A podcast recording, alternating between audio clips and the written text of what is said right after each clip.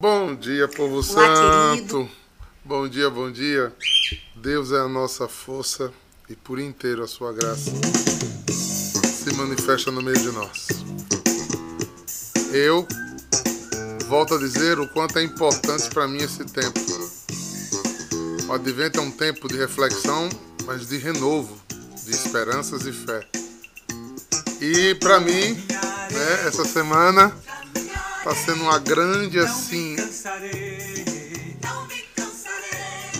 memória, né? Faltam quatro dias para a comemoração do, dos 10 anos do Ministério em Adoração.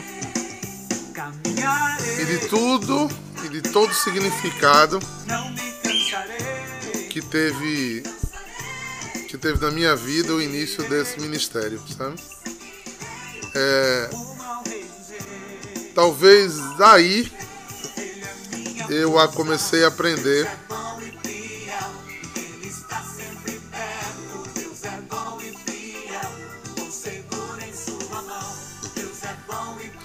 Comecei a aprender de fato a ser pescador. Porque Deus fez assim comigo Deus me deixou é, com água na boca, porque mexeu numa das coisas que eu mais gostava de fazer, que era música e não fazia, né? Não sei se muitos de vocês sabem, o meu hobby era vinis. Eu sempre gostei demais de música. No início da minha conversão, eu me envolvi um pouquinho com o Ministério de Música. É, porque não tinha, né? Não tinha gente boa. É, aí eu aprendi a tocar violão e tocava no- nos grupos que só, só se podia ter violão, não tinha banda, né? E onde veio as minhas primeiras músicas. E houve um fato causou um, um bloqueio em mim. E eu passei adormecido anos, né? Sem compor. Tocava assim um pouquinho na missa quando precisava. Quando não tinha outra pessoa para tocar, mas eu perdi assim o, o elan. Mas continuei muito apaixonado por música. E até hoje eu gosto muito de música. Eu escuto tudo, escuto muita música. É, pra você ter ideia, no tempo que eu estudava, a música nunca me atrapalhou. Você botava música para estudar. Eu rezo com música, eu ando no carro com música, né? É, eu tô aqui em casa fazendo tarefas de casa, ou eu tô com uma caixinha ligada, ou eu tô com um fone de ouvido ouvindo música, né? Música sempre teve no meu caminho. Então foi o jeito que Deus me pescou, né? Porque eu, eu era arredio algumas coisas, né? E o jeito que Deus me pescou foi dizendo assim, me dando essas músicas que, que compõem o primeiro CD, né? Me dando de presente. Lembro como se fosse hoje. Então foi muito gostoso viver essas experiências.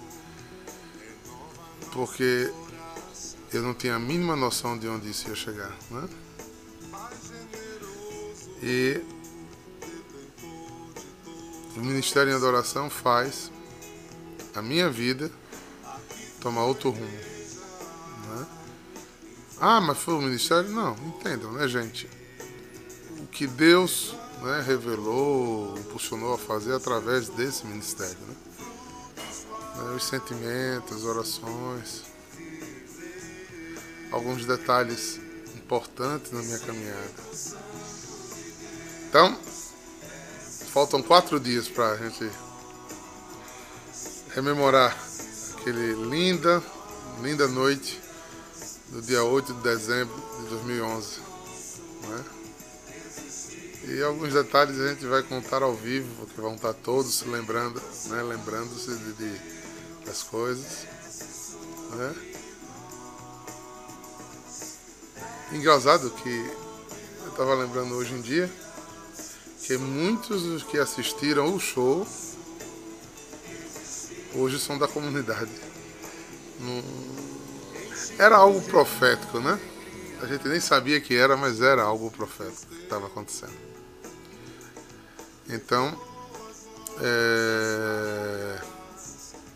nesse profetismo, a gente vai vendo Deus agir. Né? Então, completamente amadores, sem experiência, né? algumas pessoas talentosas, uns que estão, outros que, que voaram, que partiram, né?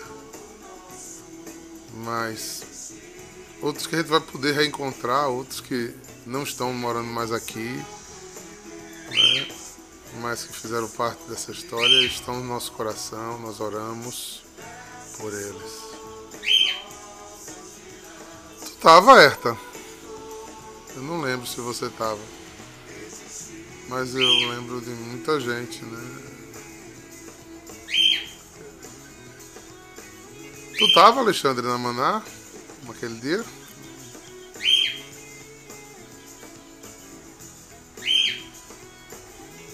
Daniel e Ana Paula chegaram a Maná, não?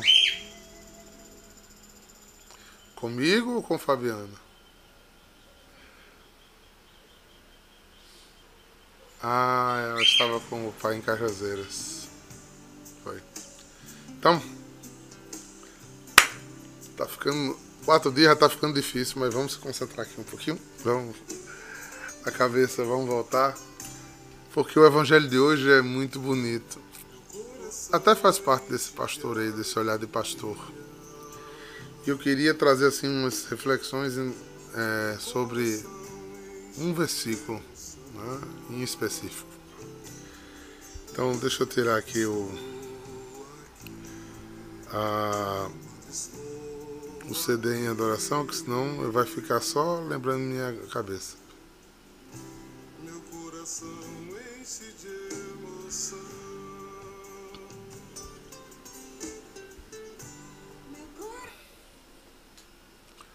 Está em Mateus 9 versículo 35 ao 10, versículo do 1, do 6 ao 8. Olha que encaixe interessante fizeram aqui de Mateus. Capítulo 9, versículo 35. Depois, capítulo 10, versículo 1, aí pula 6 e 8. Fizeram uma compilação aqui, interessante. Entenderam? Não sei se vocês sabem como grafar isso. Ó. O 9,35 aí, tracinho, significa que pulou o capítulo. 10 aí, vírgula, um versículo do capítulo 10, ponto. Aí 6 a 8, um tracinho que são seguidos novamente. Jesus percorria toda a cidade e povoados, ensinando nas sinagogas e pregando o evangelho do reino e curando todo tipo de doença e enfermidade. Vendo Jesus a multidão, compadeceu-se dela como se estava cansada e abatida, como ovelhas que não têm pastor. Então Jesus disse aos discípulos: A messe é grande, mas os trabalhadores são poucos. Pedi, pois, ao dono da messe que envie trabalhadores para sua colheita. E chamando os doze discípulos, deu-lhes o poder para expulsarem os espíritos maus, para curarem todo tipo de doença e enfermidade, enviando-os com as seguintes recomendações: E diante as ovelhas perdidas da casa de Israel. Em vosso caminho anunciai: o reino do céu está próximo curai os doentes, ressuscitai os mortos, purificai os leprosos, expulsai os demônios.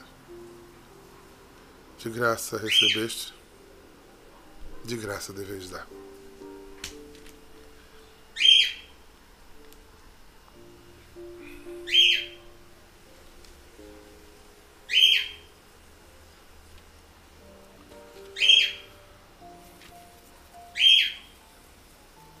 Olha só. Jesus em Mateus. É uma, desculpa. Parece que Jesus é um personagem cada um, não. Em Mateus, Jesus é percebido. Né? Jesus, Mateus tem um olhar sobre Jesus, né? sobre o ministério de Jesus, sobre aquilo que Jesus fazia. Um olhar diferenciado. Então, em Mateus, é, por ser fariseu, por ser judeu, por ter um olhar mais, digamos assim, mais estrutural. Ele era um cobrador de impostos, era um, homem de classe média alta. Né? Tirava, tirava lucro a convivência com seus patrícios, né? servia aos opressores. Imagine. Esse homem se converte, tem uma experiência com Deus, mas ele traz consigo todo um know-how. Entenda o que eu estou querendo dizer. Ele desenvolveu aptidões, ele desenvolveu autoridades, é jeito de conduzir a sua própria vida. Então, se você olha o Evangelho de Marcos, ele tem um jeito diferente de falar. O de Lucas, que nunca foi em Israel, tem outro jeito, é mais poético, né? João já está entendendo que o ministério já está em outro nível, em outro lugar, e ele já se preocupa com outras coisas. Mateus tem muita necessidade, porque ele era judeu, porque ele pisou na bola com seu povo, porque ele viu tudo que ele tinha feito de errado, ele tinha muita necessidade de dizer aos fariseus, aos judeus: olha, é verdade o que esse homem faz. Ele não é como eu, não, ele é verdadeiro. Prestem atenção nas coisas que ele diz. Então ele vai buscar muitos fatos judaicos e ressaltar, ou seja, ele olhou muito é, as promessas é, messiânicas, ele olhou muito passagens bíblicas chaves que podia colocar na cabeça do judeu, olha, tem uma diferençazinha aqui, mas é, é o Ahamashi que vocês esperam. É, então, Mateus tem essa preocupação de apresentar Jesus a judeus. Por que eu estou dizendo isso? É, se você pegar o capítulo 10, o versículo a partir do versículo B, ele vai dizer, ó, e ele chamou os discípulos e deu-lhes o poder de expulsar espíritos mal, curar todo tipo de doença e enfermidade. Aí o B, enviou-lhes com a seguinte recomendação. É, uma das características de um bom pastor é o envio. Eu só envio em meu nome pessoas que estão plenamente convencidas do que eu sou.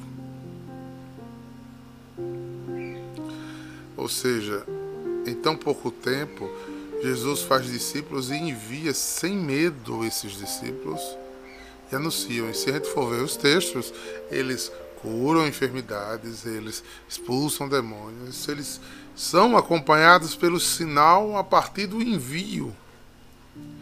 E a minha pergunta começa a ser assim, trazendo para o tempo de hoje, o que é que está havendo com o nosso envio? Que falta de autoridade está tendo os nossos envios, não é? Então, quando a gente vai por aqui, é,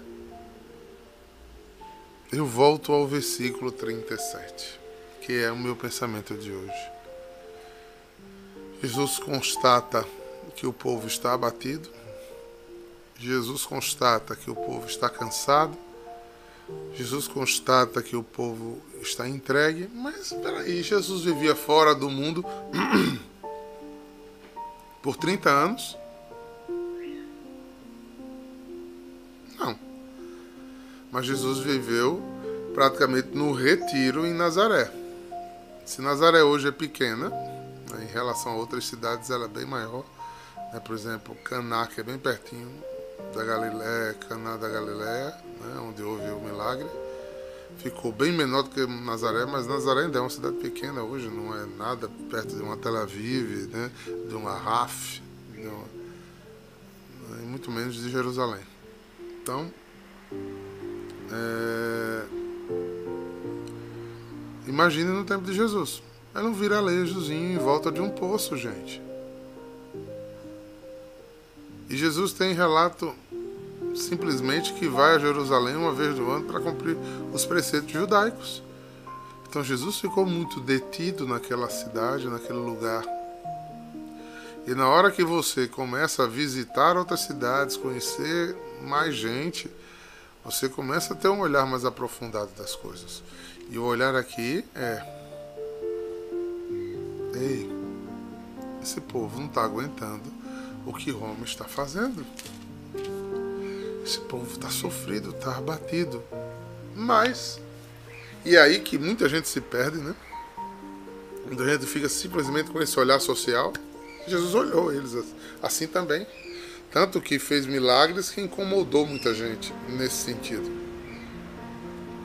Mas Jesus diz: é, eles estão cansados e abatidos. Mas o final da frase mostra o verdadeiro significado dessa frase para Jesus.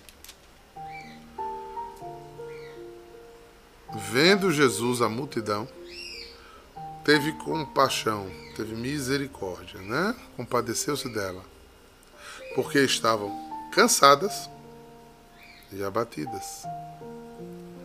Aqui está a chave da leitura. Como ovelhas que não têm pastor. Ou seja, foi confiado aos sacerdotes o pastoreio. E os sacerdotes não fizeram pastoreio. Eu não vou estar abrindo aqui, mas eu não sei se vocês conhecem a leitura de Isaías do mau pastor.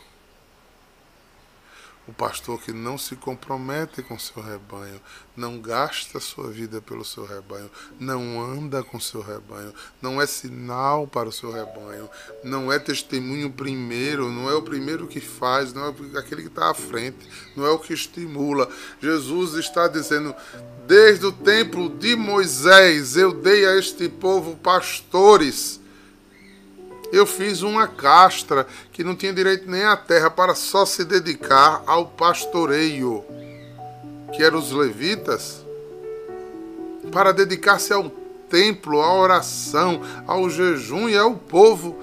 Cadê este povo que eu confiei, este rebanho?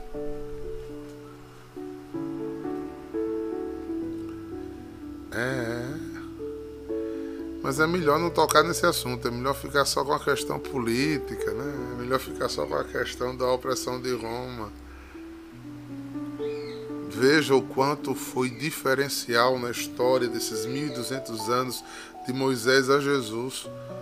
Os profetas, pastores que se levantaram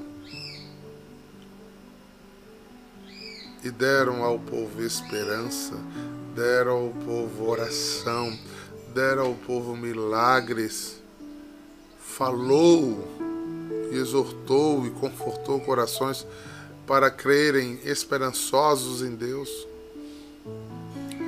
O pastoreio é a esperança do povo, porque é o anúncio de uma verdade que nos faz vencer as más realidades.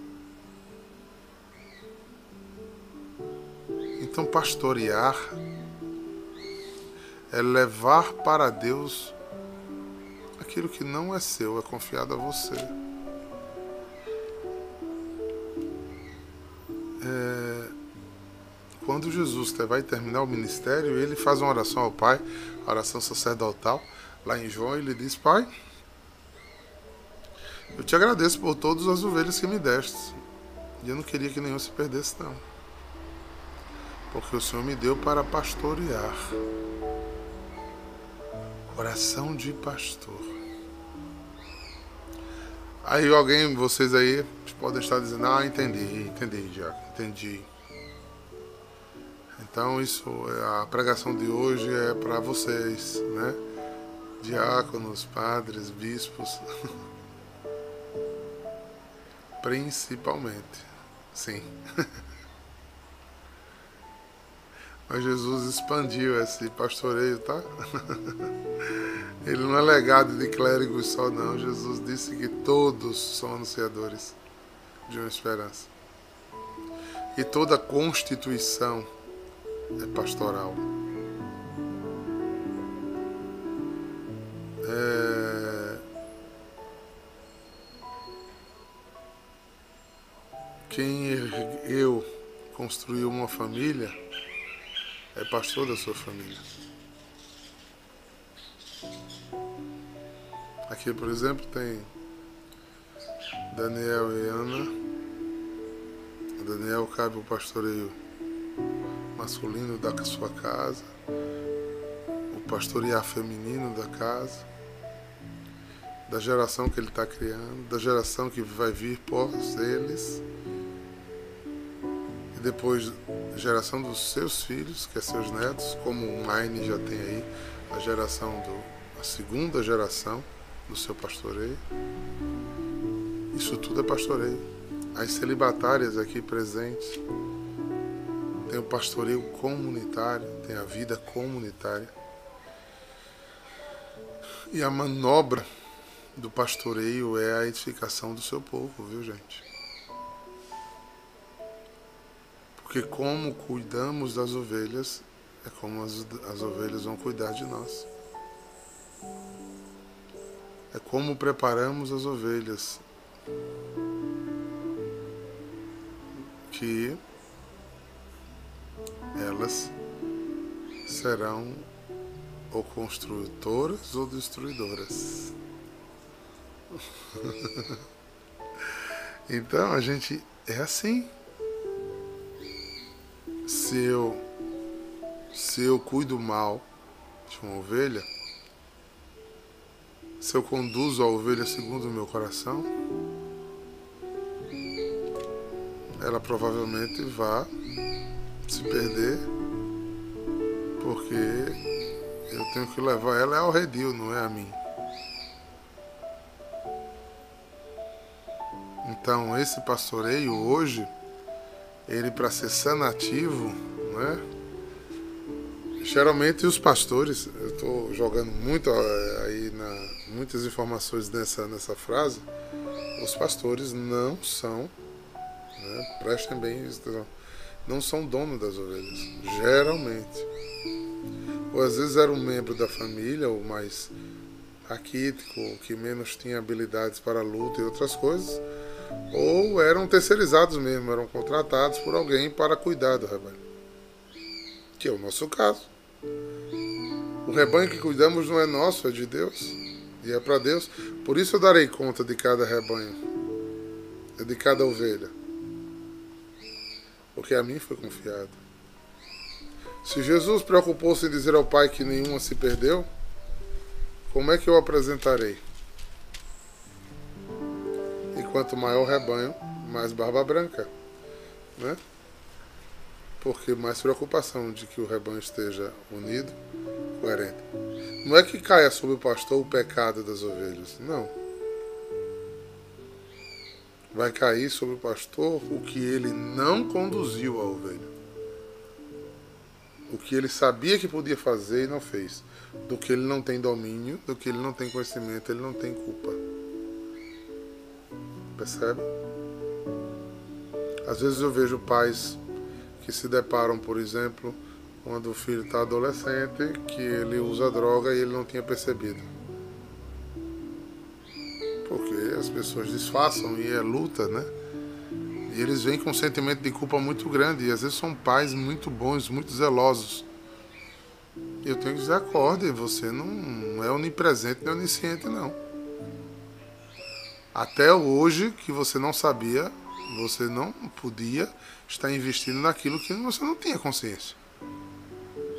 E eu tenho certeza que a partir de agora você vai mudar sua conduta você vai cair em cima com um pastor para tentar rever essa situação. E assim geralmente é quando é nesse termos de exemplo que eu falei. O pastor precisa ter consciência do rebanho, é por isso que ele deve ser atento. Porque cada ovelha tem sua independência e sua dependência. Né? é uma linha, uma linha muito tênue, onde você depende, ao mesmo tempo você é livre. Você é capaz de fazer seus discernimentos e, e suas escolhas. Vai ter ovelha que vai querer sair do redil? Sim. Vai ter ovelha que vai pular a cerca, que quando abrir o portão, no lugar dela ir atrás das outras, elas vão embora. Tem.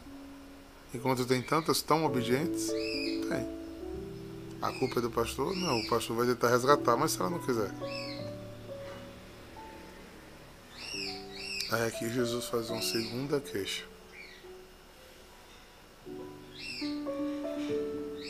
E essa a qual a gente precisa se preocupar. Em torno, em torno de um redil, às vezes se acerca muitas ovelhas. E Jesus chamou isso de mercy. Ou seja, de tarefa, de responsabilidade. Ou seja, o anúncio de Jesus ele é, ele expande com muita facilidade. Ele se torna um, um grande celeiro. Mas para um grande celeiro, como não somos onipotentes, nem muito menos como Jesus, a gente precisa de operários. Porque a messe é grande.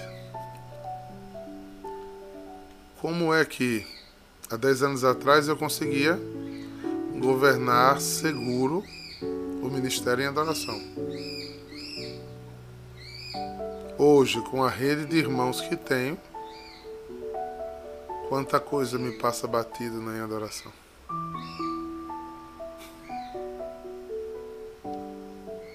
Quantos. Vou falar de coisas boas, né? que terminam não sendo boas porque as pessoas se sentem. Quantos parabéns eu não consigo chegar para dar? Porque quando eu vejo já passou dois dias. Ih, era o aniversário de fulano. É? Então o, o pastoreio, ele precisa, a messe cresceu e, e precisa de pastores. Ah, mas o rebanho foi confiado ao Senhor, diácono. Sim, eu tenho uma liderança nesse rebanho. Mas não pode ser só eu. Já visto que nesses caminhando para os 14 anos da comunidade. Amém, Nilo. Deus te abençoe também. Boa viagem de volta. é... Nós vamos precisar cada vez mais de pessoas que se entendam pastores e cuide do rebanho. É por isso que existe coordenadores de ministérios, por isso existe formadores, por isso existe acompanhadores. Para quê? Para que o pastoreio se multiplique. Para isso existe quem administre, para isso existe quem pense nas formações, para isso existe quem pense administrativamente, para isso quem pense os eventos, para isso, quem pense a liturgia, quem pense o corpo da comunidade como um todo. Porque não é mais um ministério de música. E tudo isso é pastoreio. E a messe é grande e continua crescendo. E os operários ainda são poucos. Haja visto o que sofrem os ministérios para fazer acontecer os seus ministérios. Porque somos muitos, ao mesmo tem hora que não, não tem ninguém. Né? E não vai nenhuma crítica. Porque o mundo nos consome, porque tem as atividades, tem os, os desmotivados, tem. Mas tem também toda a dinâmica da vida, da existência, né? E que a gente não pode estar em tudo e toda hora, Paciência. Faz muito tempo que a messe é grande e os operários são poucos. É, eu lembro da canção nova 20 anos atrás, profissionalizando membros para poder contar com a entrega total das pessoas. Ou seja, a Canção Nova ia se profissionalizando, necessitando de profissionais em tempo integral. Começava, não, há 30 anos atrás, eu acho, é, começava a contratar essas pessoas para que elas tivessem, porque a messe era grande e os operários eram pouco. Como é que eles iam montar uma casa espiritual contratando funcionários que não entendiam a dinâmica da, da comunidade? Então, provavelmente caminharemos para isso também? Sim, com certeza. A passos bem mais lentos também. Não temos o tempo da canção nova, né? Estamos caminhando já para isso de uma forma ou de outra. O que precisa nascer e permanecer em nós é esse olhar de pastor, do simples. Ah, me ficou incumbido de arrumar as cadeiras do ambiente da celebração. Que eu faça esta, que eu faça isso de uma forma coerente, como pastoreio. Porque se eu não tenho. Ah, mas pastorear e arrumar uma cadeira, Diago.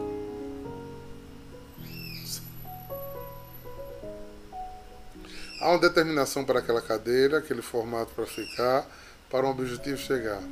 Se o, quem vai conduzir chegar e tiver tudo fora do lugar, ele vai ter que fazer. Então, a colaboração não aconteceu, a Messi era grande, as necessidades para a Messi eram grandes, mas não fizeram nenhum básico. Entendam que o pastoreio é uma rede que se expande. Como, quando é que começa a acontecer a adoração de terça-feira desde, desde quando o Nilo liga para mim e faz qual o tema?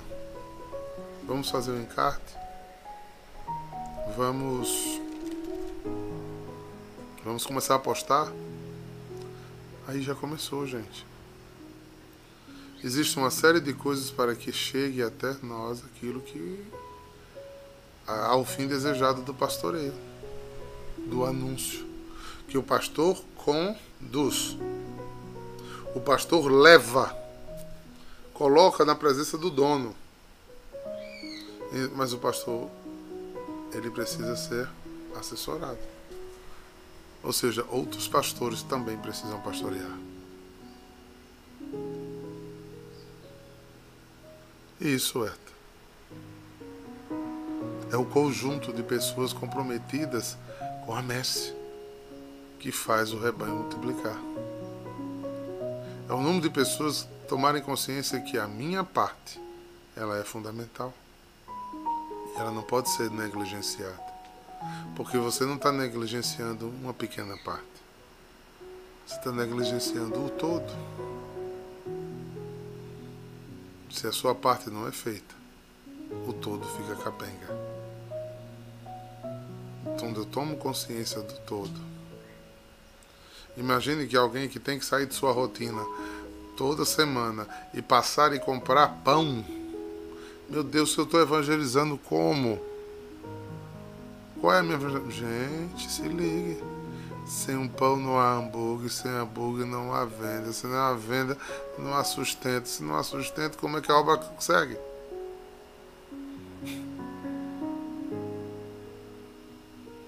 Não sei se hoje ela está aí, faço até uma homenagem a ela. Uma vez eu cheguei, Andréia, né, que fica na Casa da Misericórdia, fica nas outras casas. Eu, eu estava na minha sala, com aquele capricho que a Andréa tem para fazer as coisas, dando um lustre, não estava limpando não, estava lustrando a minha sala. Eu disse, bom dia Andréa, tudo bem? Ela disse, tudo. Eu estou preparando a adoração. Eu disse, muito bem. Você já está adorando sim. Né? Quando eu posso chegar aqui e atender as pessoas e conduzi-las a Deus né? e ajudar a dor das pessoas, é, é, André já fez a parte dela. Então, gente, é consciência de Messi. Porque é um convite de batizados. Sacerdócio régio é a consciência que a messe é do nosso Deus. E muito mais chegarão pessoas sedentas de alimento espiritual e que cada um precisa fazer a sua parte. Porque a messe é grande, mas tem pouca gente que quer servir. Tem mais gente que quer ser servido. Tem pouca gente que quer se doar e ser recompensado por Deus. Tem mais pessoas que querem reconhecimento e aplauso. A messe está aí. Mas se eu não tiver destaque, eu não quero servir a messe.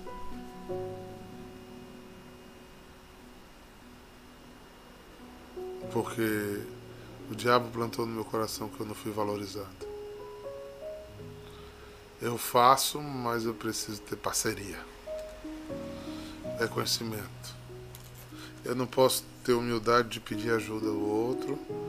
Eu não posso, eu não, não devo ter humildade de, de fazer por fazer.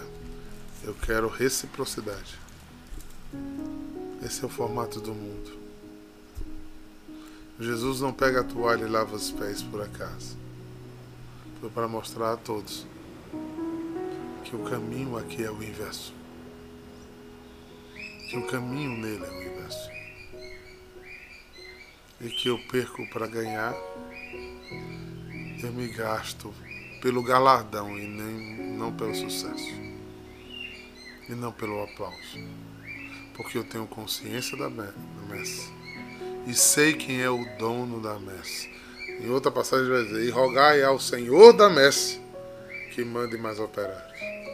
O Senhor da messe porque eu sirvo ao Senhor deste grande rebanho, dessa manada, desta seara, desse redil, porque o Senhor da messe é bom pagador, sabe de todas as coisas, conhece o que está oculto e vai. Sempre retribuir, com bênção sobre bênção, tudo que você faz por ele. É uma questão de escolhas e pensamentos. É uma questão de consciência e graça. E assim, a gente vai vivendo diante da obra do Senhor. Há dez anos, isso falava no meu coração de uma forma bem diferente. nem sabia que era tudo que eu viveria hoje. Quero caminhos que me levem a sonhar. Um mundo, mundo grande por causa do amor. Quero sonhos que me levem a cantar.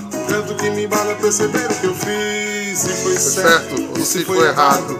Quando o egoísmo me cegou. Hoje eu quero viajar num canto que me faça perceber que hoje estou aqui.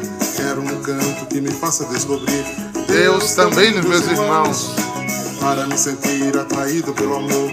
Nele mergulhado como um filho bem amado que nem mesmo percebeu que sou livre, que o amor me coloca em comunhão. Pois tudo é dele e em tudo ele pensou. Novo, renovado, um caminho que Jesus inaugurou. Novo, a messe é grande, os operários são poucos. Roguemos ao Senhor da messe. Renovado, Roguemos ao Senhor da messe que envie operários renovado, novos e renovados. Em nome do Pai, do Filho e do Espírito Santo. Shalom!